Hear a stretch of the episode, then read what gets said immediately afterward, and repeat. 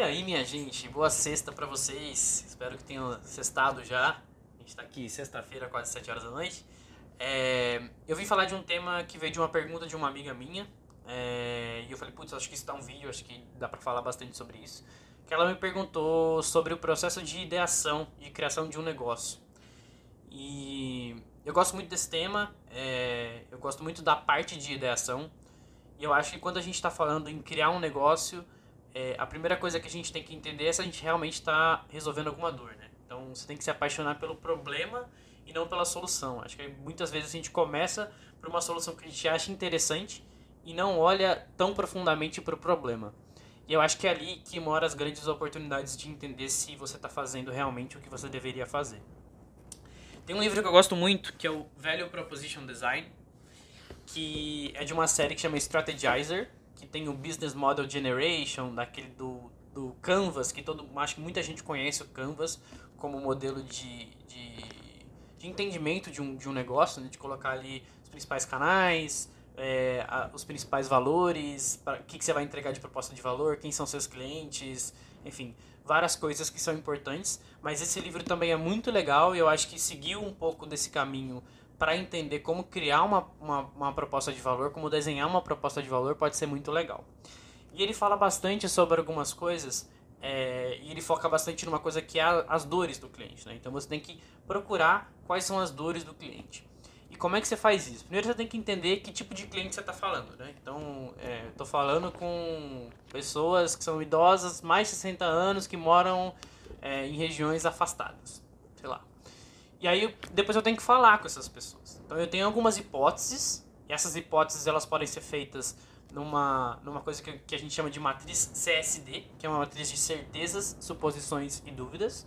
Então as certezas são aquilo que eu tenho tanta certeza que eu colocaria 100% do meu dinheiro aqui.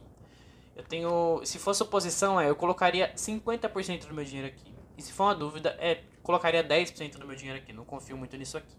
E aí você vai pegar as suposições e as dúvidas que você tem sobre esse mercado, sobre essas pessoas e sobre o processo delas dentro daquilo que você está falando. Então, sei lá, vamos dizer que é o transporte. Tem algumas suposições e dúvidas sobre o transporte de pessoas de mais de 60 anos em regiões afastadas.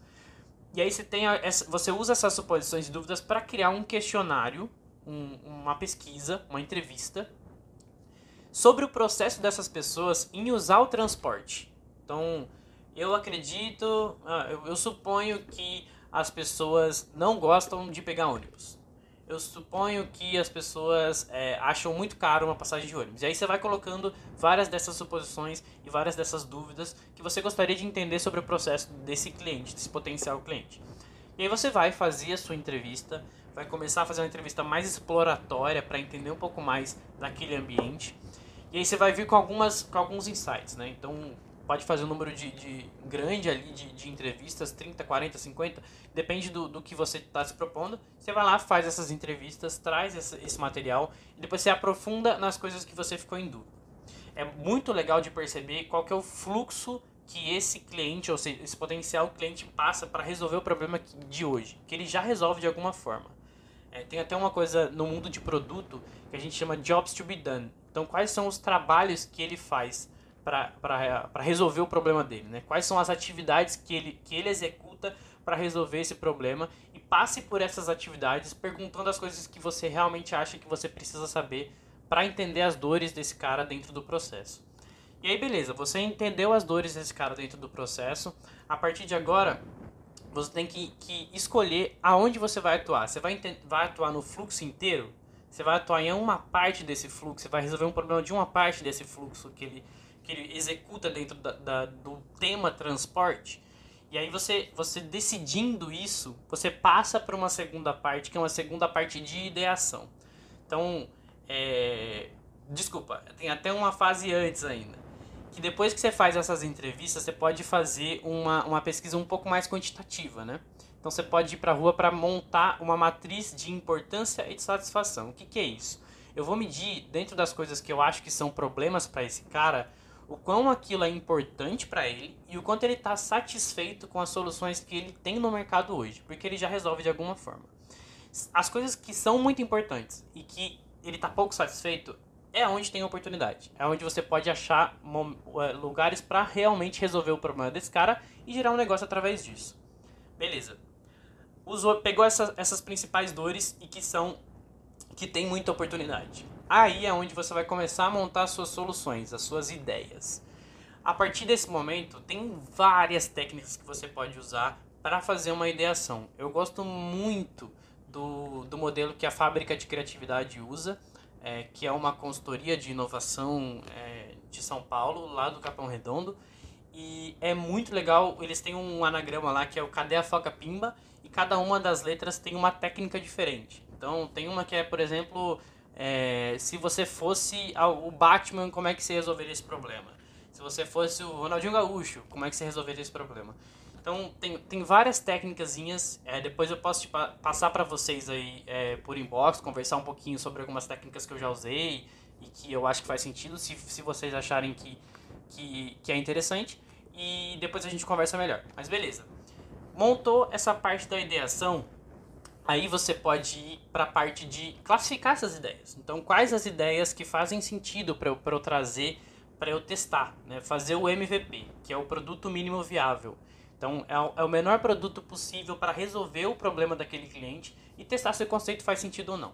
Beleza, fui lá e montei uma matriz de impacto e esforço. Então, o quanto que eu vou causar de impacto nesse mercado, nesse cliente, e o quanto que eu tenho de esforço para criar esse MVP, para criar esse produto mínimo viável. Decidindo isso, você tem ali, colocou as coisas que fazem sentido dentro da, da, da matriz e colocou as coisas que têm mais impacto e menos esforço, Aí você pode criar o seu primeiro MVP, fazer o teste, colocar isso na rua de verdade. E existem vários tipos de MVP, também não é uma coisa que dá pra fazer num vídeo tão curto, mas a gente pode conversar mais depois. E, e aí você realmente vai testar com seus early adopters. Então são os, os primeiros adotantes ali, são os caras que realmente sentem muito aquela dor. Para ele aquilo ali dói demais e ele está disposto a testar uma solução que ainda não foi provada porque dói tanto que ele não está aguentando usar as, as, as, os produtos e serviços que tentam resolver esse problema hoje. E aí beleza, você conseguiu provar dentro dos seus early adopters, foi suficiente para eles resolver o problema deles, eles ficaram satisfeitos o suficiente com essa solução? Você validando isso, iterando várias vezes, mudando o seu produto até validar essa parte, você vai para uma segunda parte que é achar o product market fit. Que além de resolver o problema e satisfazer o seu cliente, você quer que eles paguem. Então você precisa de um número relevante de pessoas, de clientes, que paguem pelo serviço que você está oferecendo, paguem pelo produto que você está oferecendo. E é muito legal para entender como você pode iterar e ir mudando o produto para ver o que, que, ele, que o seu cliente dá mais valor, porque aí a partir do momento que você entende o que, que ele dá mais valor, você pode conseguir ajustar e fazer ali o que, que, que o seu produto faz mais sentido e o que, que você consegue ganhar mais dinheiro com isso. Bom, acho que depois disso, depois do market fit é uma outra vida e aí a empresa começa a realmente fazer sentido e aí começa a escalar e eu acho que são outras conversas também. Eu só queria deixar esse processo de ideação, de criação de um negócio é, para vocês e eu acho que pode ajudar algumas pessoas. Não sei se vai ajudar e eu queria saber de vocês. Como que é o processo de ideação de vocês? Se vocês já passaram por um processo assim e quais que são as suas dúvidas. Obrigado, gente. Valeu é, por tudo aí e boa sexta.